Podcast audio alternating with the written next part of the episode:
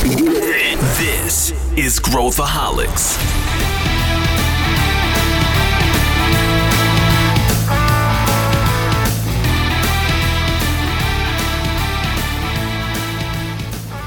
Olá pessoal, Pedro Weingärtner aqui, sou o CEO da ACE. Bem-vindos a mais uma edição do nosso podcast.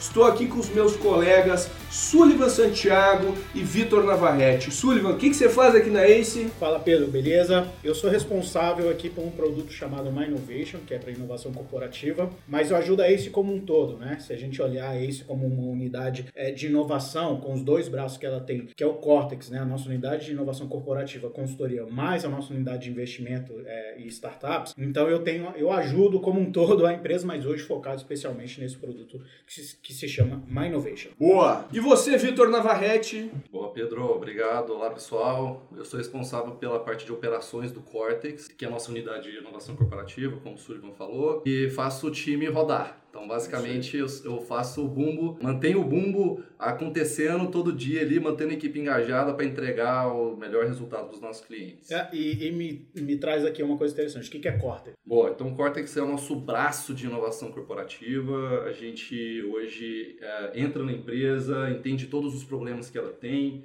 e a gente desenha soluções bem práticas junto com elas para poder resolver o problema delas. Cortex é Corporate to Exponential, né? Tem uma brincadeira aí que é muito interessante dentro, do, dentro dessa, dessa brincadeira aí. Legal, gente. Hoje o nosso tema é Workshop com post-it funciona? Essa é a pergunta que a gente se coloca aqui. E a gente é culpado. Nós todos somos culpados, nós todos executamos workshops com post-its é quase que semanalmente, se não diariamente. É. Então a pergunta que a gente fica. Mas, e no meio corporativo isso é o prevalente. Qualquer empresa que a gente vai tem uma parede cheia de post-it, tem gente reunida numa sala. Uh, Existe muito hype em cima disso. Muito. Né, Virou evidência é. de trabalho. Né? É, eu tenho post-it é e mostro que eu estou trabalhando em alguma coisa. E que eu estou inovando. É, exato. Dá a sensação de que eu estou inovando. Existem vários tipos de workshops de post-it, a gente vai falar um pouco sobre isso e tal, mas tudo isso tem uma origem, tudo isso tem uma. E não é a, a, a 3M, né? a origem do workshop. tudo isso tem uma origem. Isso vem bem antes, vem lá da década de 50, né, Vitor? Comenta um pouquinho aí da origem disso para a gente tentar fazer um arco aqui para entrar no tema e dizer o que, que funciona e o que, que não funciona. É, veio desde 1950, então não é uma metodologia muito nova, né? Tem muita gente que acha que isso nasceu de uns tempos para cá, mas a concepção do design em si, da ciência do design, veio desde 1950. Então existe um inventor disso, ele chama Fuller, um cara do MIT, super capacitado, mas foi a primeira vez que ele trouxe vários experts de diferentes especialidades dentro de uma sala para resolver problemas sistêmicos. O primeiro time multidisciplinar aí foi, foi nesse, nesse... Foi nesse, nesse primeiro experimento que ele fez em 1950. 1950. Isso se, se, disseminou ao longo do tempo, né? Então, a partir de 1960, a gente, come, a, a, principalmente os Estados Unidos, começaram a falar mais sobre o que significa design de produtos, né? Então, começou a colocar várias pessoas numa mesa para pensar produtos diferentes, formas de testar, só que ainda no âmbito uh, mais industrial, né? Então, ah, como é que eu faço um protótipo rápido de alguma coisa, testo e tudo mais. Então, isso surgiu um pouco mais atrás. Isso, obviamente, ao longo do tempo, a evolução da, da internet, de novos modelos de negócio e tal, foram surgindo. Então, novas formas de olhar o consumidor apareceram e como design thinking mesmo, é, mais ou menos em 1990 foi quando um cara, o CEO da, da Ideal, né, o Tim Brown, ele usou dessa concepção do design para se colocar na pele, nos sapatos do consumidor, né? então usar da empatia e, e, entender melhor o que, que aquele consumidor, quais são os problemas que aquele consumidor tem na jornada de, de uso de uma solução ou, ou, ou na, no seu dia a dia e, e, começar a entender um pouco mais quais seriam possíveis soluções para aquele cara. E aí essa, essa metodologia vem se desenvolvendo ao longo esses é, 30 anos quase, né? E hoje está bem disseminada no mundo inteiro. Quer dizer, tem muita gente usando design thinking. É, a gente vê muito aqui na ACE, muita gente aparecer, é, aparece aqui já com uma profissão de design thinker, né? Então ela É. já leva isso como uma profissão de carreira. Só buscar no LinkedIn ali, ver quantos a gente encontra. né? É, tem vários e, e são pessoas que estão se especializando cada vez mais nisso. É, mas aí eu acho que a grande questão é o quanto que isso funciona, até, até que etapa que isso vai, né? E eu acho que existe um lado positivo do design thinking, como existe também o hype que for formado em cima dele, como se fosse a, o principal, a principal ferramenta de solução de problemas que os clientes têm. É, a bala de prata, né? A gente acredita que, que ela vai ser, mas é, não é só o workshop de design thinking que resolve problemas, a gente ganha entendimento. Sempre tem o dia 2 de construir toda a solução que vai endereçar aquilo, né? Eu sempre falo, né? Quando eu dou palestra, eu falo, ó, tem workshop com post-it, mas a inovação acontece no dia seguinte ao workshop com post-it. E aí entra muito a confusão do que, que é, que tipo de me quais metodologias existem. Hoje tem, tem uma tem uma, um- uma moda aí do, do design sprint, né, do Google, que é aquele a metodologia de cinco dias. Quer comentar um pouco sobre como Quero. o que que É, isso? para a gente entender até o design sprint, eh, voltando ao design thinking, o design thinking ele é uma filosofia. Então ele existe, né, claro, uma linha de raciocínio para que isso aconteça. Então eu vou começar com a empatia, depois eu vou definir quais esses problemas, aí eu vou entender eh, quais são as ideias que podem endereçar aquilo, aí eu vou prototipar e vou entregar. Então o design thinking como um todo ele olha para isso, né? E- a gente vai falar muito sobre divergir para convergir o tempo inteiro durante esse processo. Acontece que quando eu penso design thinking como filosofia, ele não me diz o, o, o como é para ser feito, ele diz, ele diz o que deve ser feito, né? E aí entra um design sprint, que ele é mais uma receita de, de, de bolo. Ele já diz, ó, aqui no primeiro dia você faz isso, no dias. segundo dia você faz aquilo, esse é o entregável, esses são os artefatos, é isso que você tem que sair como, como aprendizado no fim do dia. E aí, ele com essa metodologia, aí já entra método, né, atrelada à filosofia, ele torna muito mais fácil a vida de quem quer aplicar eh, design thinking. Uhum. Mas ele bebe do design thinking, não tem, não Claro. tem- é inegável. E, e eu vejo muita gente, e, e aí a gente fala um pouco do conceito em si, né? Eu vejo muita gente colocando esforço para criar alguma coisa, usando esse tipo de workshop, mas sem colocar a voz do cliente dentro da, da sala. É, isso é um erro fatal. O design thinking ele é centrado no ser humano. Eu acho que daí surge a melhor. O design thinking para mim tem duas coisas que são principais. Um é time multidisciplinar pensando dando óticas diferentes para aquele problema e claro o cliente no centro centrado no humano, né? Então se a gente não coloca esse elemento perde-se toda a essência do design thinking. Quando o design sprint foi criado, e isso foi criado para resolver problemas de startups que faziam parte lá do Google Ventures, né, dentro do portfólio, eles queriam agilizar a criação, né, de de ideias, protótipos e testar isso de uma forma muito mais rápida, se a gente não colocasse o cliente no centro, essa equação não ia parar de pé nunca, porque eu ia ficar só como especialista indo na tentativa e no erro. E por tentativa e erro, o mundo já conhece isso e já, a gente já sabe que hoje os problemas são muito mais complexos e custam às vezes muito mais caro para ficar errando, né, nesse tipo. E eu acho que tem um ponto aí de design que a, a gente fazia muito brainstorming, sempre fez brainstorming. E eu não vejo mais brainstorming sendo feito, sessões de brainstorming, usando o método de brainstorming. Então eu vejo muita gente substituindo o método do brainstorming por alguma dinâmica que se aproxima mais das dinâmicas que o design thinking utiliza, mas que não é fazer design thinking, né? É fazer um brainstorming utilizando as coisas de design thinking. É, se fala muito de o, o design thinking ele vai descobrir os wants and needs do cliente, ou seja, as necessidades que ele precisa. Então, se você começa a idear e pula essa parte, você está criando algo puramente em achismo, ou seja, sua base é areia. assim, Você não sabe se isso realmente vai dar certo porque você está partindo de um ponto sem qualquer sentido e fundamento, sabe? É, eu, às vezes, eu acho o design thinking muito raso. Né? Você não tem, a, de fato, a voz do cliente naquela mesa ali. Então, geralmente, o que, que acontece? Ah, vamos fazer um design thinking com executivos de alguma empresa. Legal. Então, a gente coloca os diretores na mesa, etc. A gente sai com várias ideias, só que o cliente não está ali. Então, a gente acha que a gente sabe sobre o cliente. Então, a gente fala, ah, o ponto de dor dele é esse e tal. Só que, de fato, às vezes, quando a gente vai para a rua, com aquele achismo a gente descobre uma outra coisa, né? E o problema do design thinking para mim não é o design thinking em si, mas é o que você vai fazer com ele no dia seguinte. E a né? interpretação que as pessoas fazem.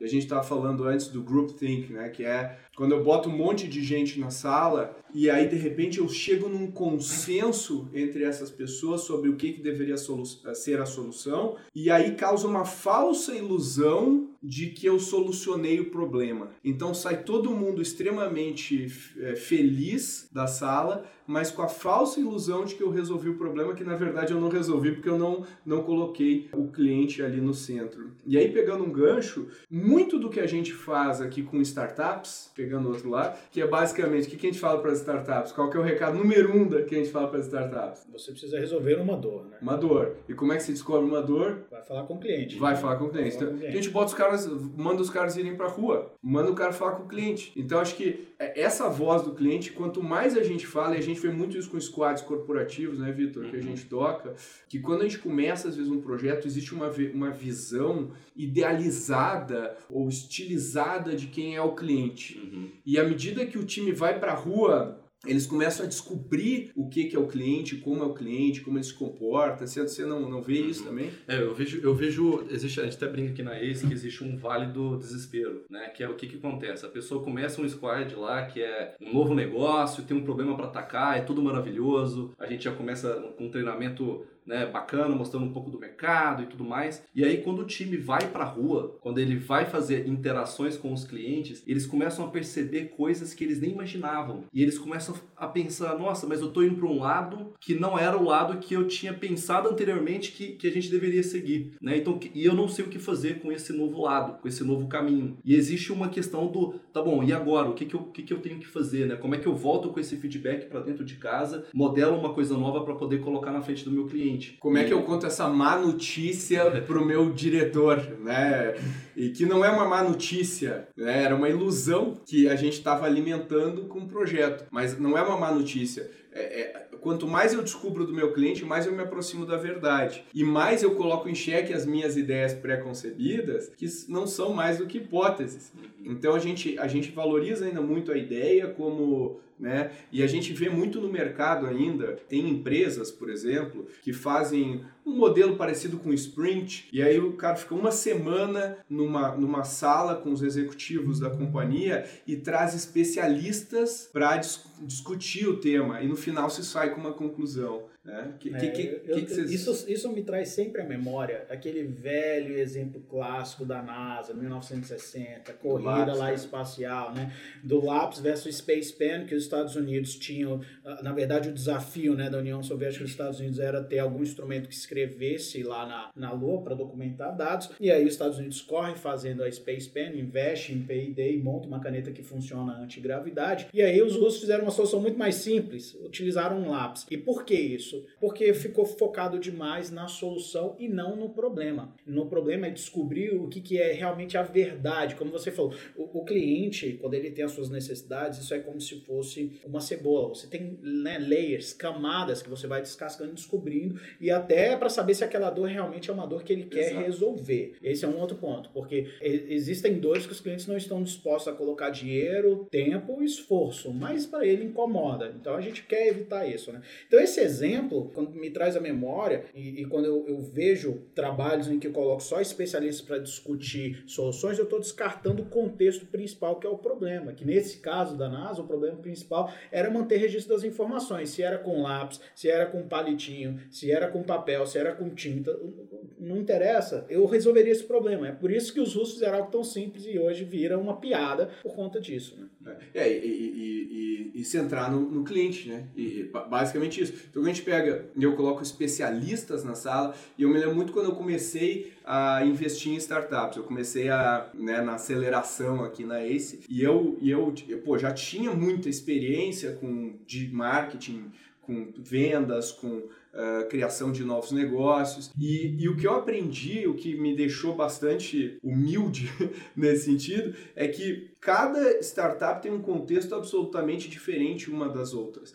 E a dica que eu dava como especialista para startup, eh, e eu dava uma dica específica, ó, oh, você precisa criar uma campanha no Facebook assim, assim, assado. E naquele contexto não funcionava, porque eu tinha pego isso aqui no outro contexto, essa, essa, esse aprendizado. E aí eh, se a gente for pegar a grande maioria das startups que surgiram no mundo, impactaram o mundo, elas não foram feitas por especialistas, elas foram feitas por amadores, né? O Mark Zuckerberg nunca tinha feito uma empresa de mídia, o Travis Kalanick nunca tinha feito uma empresa de transporte, o Larry Page e o Sergey Brin nunca tinham feito uma empresa de mídia, de busca, e assim por diante. Nenhum cara que impactou de verdade o mundo é, é, veio de um lugar de especialista, ele veio de um lugar de amador, né? O amador, na verdade, descobre melhor do que o especialista. Então, quando eu vejo muitas vezes as empresas com um deck final, depois de um workshop desses, e tá tudo resolvido ali naquele deck, plano de crescimento e, e taxas e coisa. E, de onde vocês tiraram isso aqui? Qual, qual a base, né? Qual a, a premissa? Na, na minha cabeça me vem uma versão Uh, diferente do business plan, que também não funciona. Hum. Né? Porque o business plan se baseia em premissas tipo taxa de conversão de cliente, tamanho de mercado,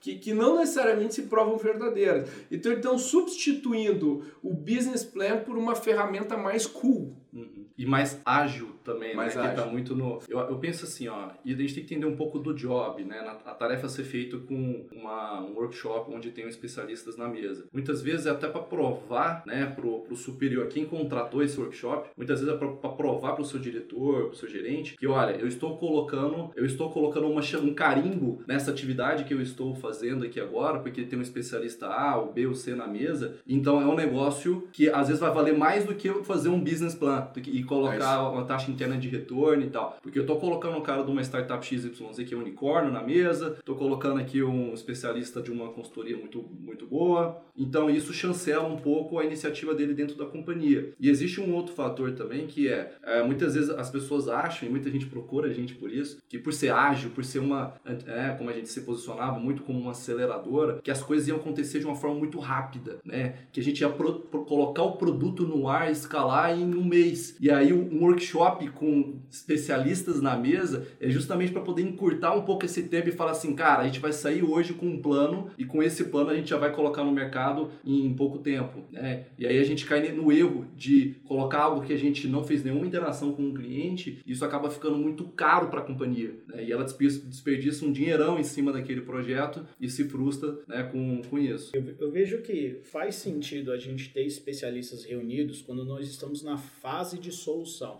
na fase de ideação, ou seja, já tem definido e descoberto por completo as necessidades do, do, meu cliente. Aí sim, Perfeito. faz total sentido e aí surgem metodologias, por exemplo, como o Leanception do Paulo Caroli. Como, né? como é, como é que, é, é o Leanception? O, o Leanception, assim, existe um livro chamado Direto ao Ponto do Paulo Caroli que ele explica tudo isso. Ele é assim um gênio, trabalha na ThoughtWorks. E o que, que ele fez? Ele observou que é, a criação de software sempre foi muito turbulenta no mundo como um todo, né? Então daí surge a metodologia metodologia, não método, a filosofia de olhar como eu posso desenvolver software mais ágil, né?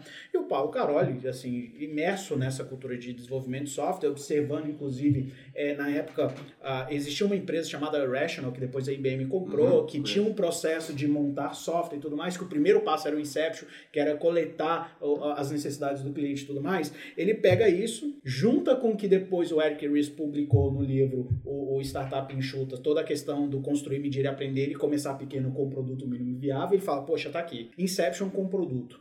Vou fazer isso. Ou vou, vou desenhar um processo em que eu consiga criar. Então, o Inception, Lean Inception, ele é focado em criar produtos de forma enxuta, mas é focado no MVP, já é na solução. Então, aqui faz sentido ter reunião especialista. E aí sim, o Leanception coloca quem vai desenvolver, construir dentro da sala. E mesmo, olha só, mesmo assim, quando eu tenho especialista para construir o produto, ele também traz cliente, ele também traz os stakeholders que vão se beneficiar daquilo. É claro que tem um processo anterior de descobrir muito mais as dores, porque você precisa vir preparado. Mas daí faz sentido. Aí eu vejo que é o caminho certo. Vocês acham que existe uma, uma uma visão uh, meio romanceada por parte dos decisores, dos, líderes das organizações em relação ao que esperar de um, de, de, desse tipo de método. Uh, qual, o que, vocês, que, que qual a leitura de vocês sobre isso? Assim, a, a, grande preocupação que eu vejo hoje a empresa ela quer se tornar mais inovadora, ela vai fazer algumas coisas, né? A primeira delas é mexer no ambiente. Então ela começa a colocar post-it, bolinho, videogame, né? Coloca graminha sintética, cadeira de sol tal, e quer Derruba fazer, paredes, e, e né? derruba a parede e acha que a inovação vai acontecer, mas por enquanto não está acontecendo, beleza? O que, que ela faz? Começa a trazer, então,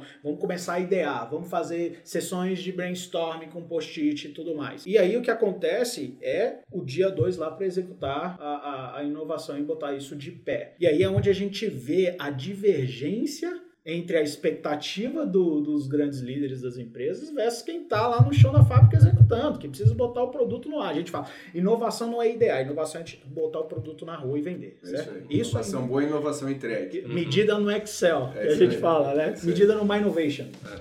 Boa. É, boa.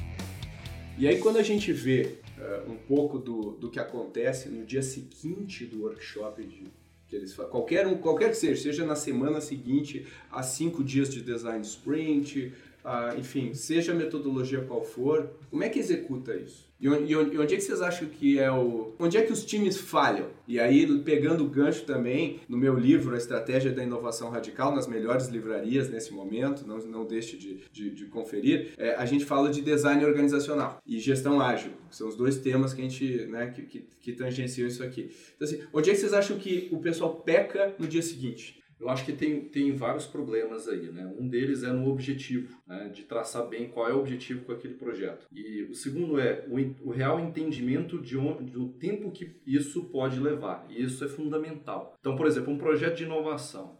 A gente não sabe, se é inovação, a gente não sabe exatamente qual que vai ser o entregável final. E esse processo ele pode demorar dois anos, três anos, quatro anos. E se vai demorar tanto tempo para poder para poder encontrar qual seria esse entregável final ou para dar receita e tudo mais, o primeiro erro aí é estabelecer, por exemplo, uma métrica de ah, faturamento para os próximos meses daquele projeto. Né? Então, e esse é um problema grave de, erro- de de design organizacional, que é não medir o progresso daquele projeto, né? quer dizer, quantas interações eu estou fazendo com o meu né, possível cliente, só que eu coloco uma métrica financeira como se eu quisesse um ROI já em curto prazo. E aí quem está na equipe daquele projeto fica extremamente pressionado a apresentar um resultado financeiro em um curto prazo. Então ele pula etapas importantes, que são as etapas de validação. De, de fato entender que é o cliente, como é que eu vou vender para ele, quanto que eu vou cobrar, quais são os meus canais, né? O que a gente fala, tem a terminologia que a gente fala bastante, que é o Product Market Fit, né? Encontrar o, o- a solução perfeita para o cliente, os canais perfeitos, etc. Então, esse já é um problema muito grave. Então, a gente precisa dar um passo para trás, primeiro, antes de implementar um projeto de inovação e desenhar bem qual que vai ser a regra do jogo. E quando eu falo a regra do jogo, não é para engessar, é para proteger aquele projeto. É falar assim, olha,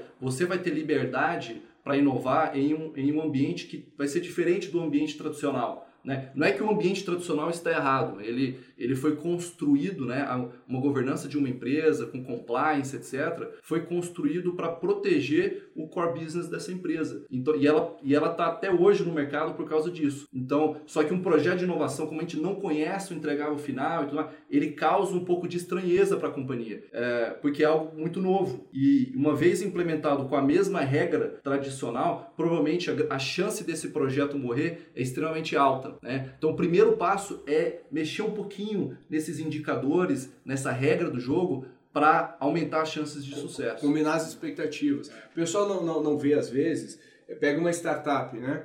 Uma startup demora quase três anos para atingir um patamar de maturidade relevante. E, e- e aí o cara fala, não, quero ser mais como uma startup. Quer fazer em um mês. Não, você, você vai ser mais como uma startup se você seguir os métodos que as startups utilizam. Então, só que existe uma ilusão. E acho que aí é onde, onde entra o, o ponto, a percepção versus realidade. Quando eu coloco um produto finalizado, entre aspas, no ar, eu tenho a ilusão de que eu tenho um produto finalizado no ar. É, e a gente acha que é o processo é linear, né? E que não vai ter uma interação caótica, que não deixa de ser construir, medir e aprender, né? Eu Vou ter feedback, sempre, né? vou ter feedback e, e, e- e vai dar problema, É. e o cliente não vai gostar, e aqui não vai atender nesse ponto. E o processo, é, é, por si só, empreender é caótico, e tem que lidar bem dentro desse caos, né? Eu vejo que, por exemplo, aqui na ACE, mais de 90% 90% das startups que entram mudam o seu produto, o seu modelo de negócio, etc.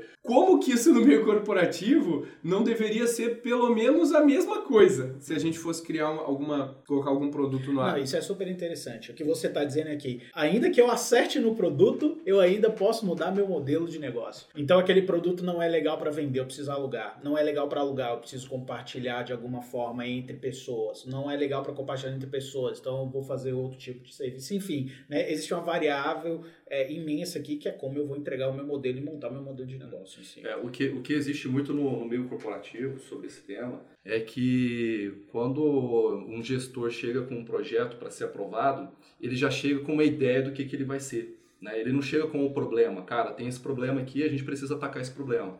Ele já chega e fala assim, olha, a gente vai usar da inovação para chegar nesse entregável final. Eu quero fazer um marketplace que vai conectar tudo mais, os meus clientes com não sei o quê. Então ele já chega com o entregável Por, final. Porque você precisa chegar, senão você queima o seu filme na empresa. É... Se o cara chega só com o problema lá, pô, e aí? Não, vou descobrir agora. Como assim descobrir? Você precisa ter as respostas. Você é pago para ter respostas, Exato. não para chegar com hipóteses e problemas. Exato. E eu acho que é isso que é, que é, a grande mudança de paradigma que a gente vê, né? E quando a gente pega é, esse, esses workshops, eles são meio que uma, uma emula, emulação de, de, de idealizada de processos da startup. E quando a gente vê o que uma startup faz no dia a dia, ela faz os seus workshops lá, mas é muito menos metodológico do que a gente imagina porque antes da, uh, do, do método vem o mindset do empreendedor, né? do que, que ele está buscando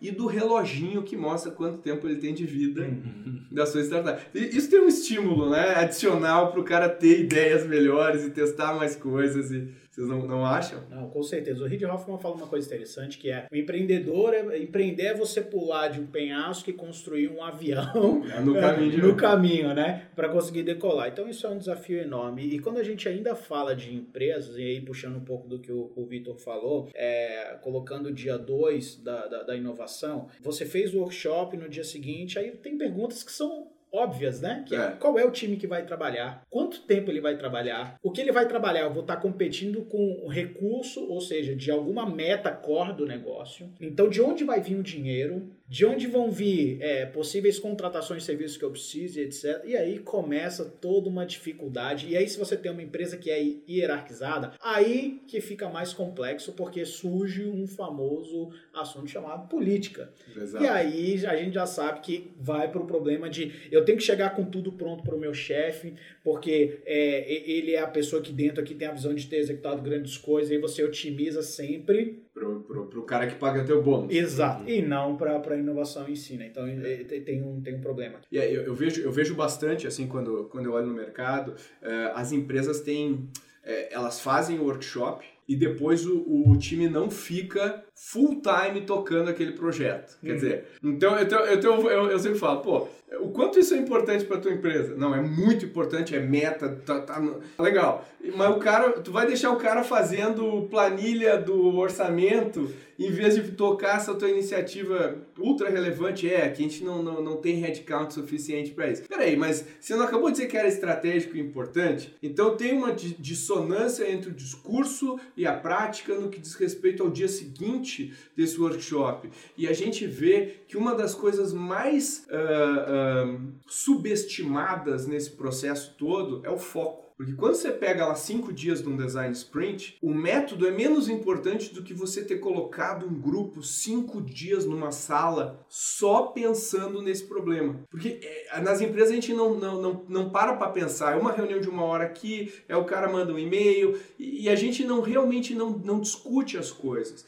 E o fato dessa metodologia ajudar a discutir é muito bom gera um resultado e as pessoas sentem esse resultado. Só que no dia seguinte a coisa dispersa e vai cada um pro seu lado, cada um para sua, sua baia, para sua mesa, para o seu cowork, sei lá, e, e, e, fica part-time. É, ou, ou, surgem coisas do tipo, agora a gente trabalha com metodologias ágeis, mas é um ágil em um time que trabalha 20%, de 20 do tempo. Então é, uma, é o paradoxo, o ágil entra como é. ferramental, mas não como mindset, né? É, e, você, e, você não pode ter um horário para inovar, né? Você tá lá trabalhando, tá part-time, né? Falou, olha, deu 6 horas da tarde, agora é hora de inovar, né? E aí eu abro minha planilha lá que eu estava inovando com a minha equipe, entro numa sala, faço um, né, uma dinâmica de brainstorming e isso é, isso é para eles ter uma sensação de estar fazendo inovação. Mas na verdade não é. E torna o processo completamente é, lento, né?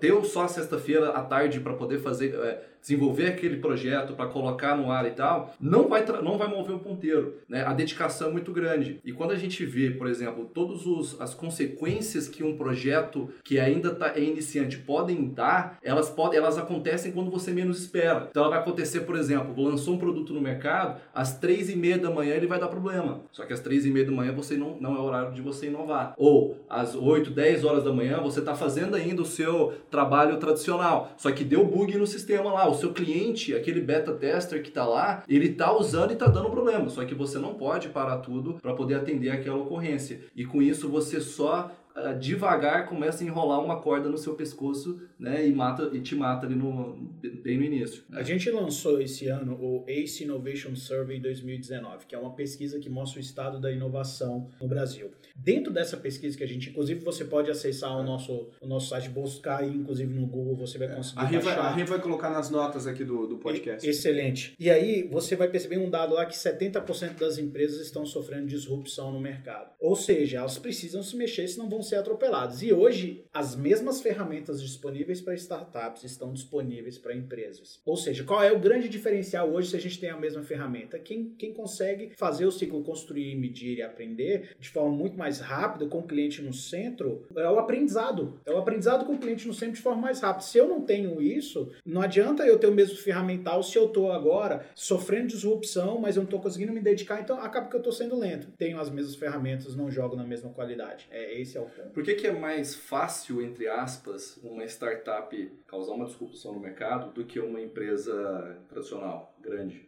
Porque ela é mais rápida. Efetivamente, ela é mais rápida. Ela consegue iterar muito mais rápido sobre a dor do cliente, né? E ela só está pensando e, nisso. E, e ela está pensando nisso o dia inteiro e tem a restrição de tempo e dinheiro, é, de vida, relacionamento, entre outras coisas, né? Quando o empreendedor está sempre sendo dedicado. Acho que existe um, um, uma questão aí também de DNA. Uma, uma startup, ela, uma, ela é criada é, ela já, já, desde o início ela já é criada para poder causar um, um, um, grande impacto naquele, naquele negócio, né, naquele segmento. Então eles já nascem com esse ímpeto de fazer diferente, fazer melhor, fazer mais rápido, ao contrário de uma, né, uma, uma grande organização que é pesada, né, ela tem dois desafios basicamente. Ela também tem um desafio de atacar o mercado, mas ela também precisa se proteger, né? E aí hoje o que acontece é que tem várias dessas iniciativas acontecendo que estão atacando essas empresas e eles não sabem nem por onde começar. Eles não eles não veem que nem quem está atacando, mas eles sentem que o mercado está em disrupção, mas eles não sabem nem come, por onde começar, né? E o ambiente em si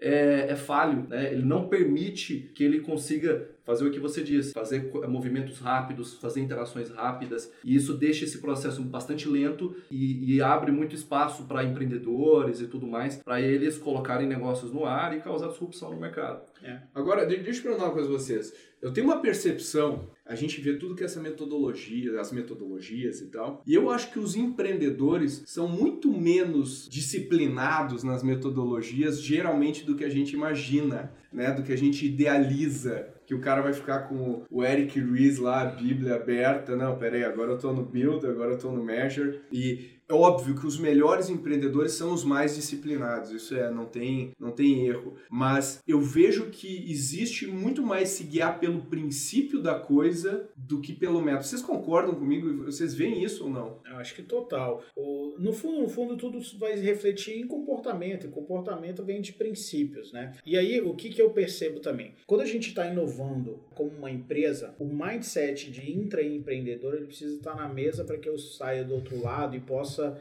passar por cima desses pontos que às vezes, olha só que interessante, às vezes o, o, o, método ágil em si como ferramental pode me deixar frágil e não ágil. Eu tenho que saber a hora de desligar. É, o empreendedor ele não tem tempo de ficar decidindo ah, se eu vou ou não fazer isso. Na, na, verdade ele tem que executar, ele não tem muita opção, por isso que às vezes ele está atropelando mesmo e vai muito por, por tentativa e erro, né, sendo muito mais rápido e efetivo nisso. Agora já a empresa eu acho que ela tem até a capacidade de contratar um, um, um coach certificado em, em, design thinking. Olha só que coisa incrível, né? Uma startup Agile, com Scrum, Master, né? é. Então a gente não vai ver que uma startup tem essa tem isso. Então é, acho que por natureza da, da, do contexto, o empreendedor ele precisa ter muito mais uma filosofia daquilo do que um ferramental. Então ele Legal. vai sair no outro lado por restrições aí. Concordo. E aí, workshop com post-it funciona ou não? Essa, é, essa é a pergunta aí que a gente se propôs no início. Qual que é, qual que é a visão de vocês aí? Eu acho assim, é, tudo depende do seu objetivo.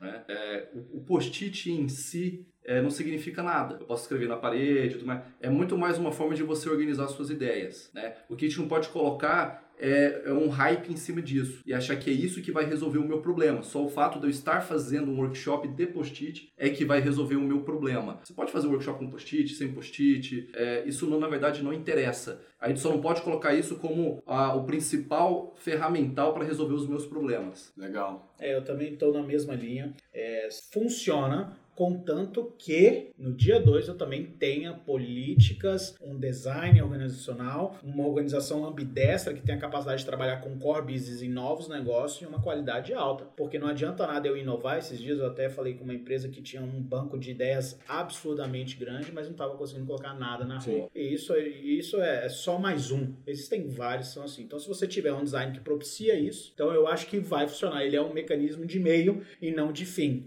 Né? Para nós, se eu pensar que inovação é ideia mais execução, eu coloco ideia como 1%. Depois 1%, 90% é, vai ser execução, né? É. Tornar aquilo uma realidade que é o mais difícil, né? É, eu concordo com vocês, estou na mesma página. Eu acho que o workshop de post-it, seja qual método, desde o design sprint, inception, enfim, o que quer que seja, tem o papel de uh, botar gente na sala de, de áreas diferentes e fazer essas pessoas conversarem, o que em si já é raro dentro de uma corporação. Né? Em si já é, pela, pela organização em silos, já é algo complexo né, de organizar. E eu acho que ele tem esse mérito e ele, e ele traz um pouco mais de clareza clareza para o problema, o que, que eu quero resolver. Então ele tem um mérito, eu acho que ele, obviamente, a gente faz, a gente executa, a gente gosta, mas é o dia 2 que conta. É o dia 2. Então, é, acho que é importante, o disclaimer é, se você executou um workshop com post-it, você fez 1% do trabalho. É. Ainda falta 99%. Acho que, acho que esse é o... o já é bom, né? Dentro do nosso ambiente já é bom. Então, estamos encerrando mais essa edição do Growthaholics. A gente discutiu esse tema que dava horas aí para a gente continuar falando dos métodos e, e, e, afins. Se você tem dúvidas, se você tem comentários, mande e-mail para a gente. A gente vai adorar receber as suas mensagens. E até a próxima edição. Obrigado, Vitor Navarrete, Valeu, Sullivan Santiago. Obrigado, até a próxima.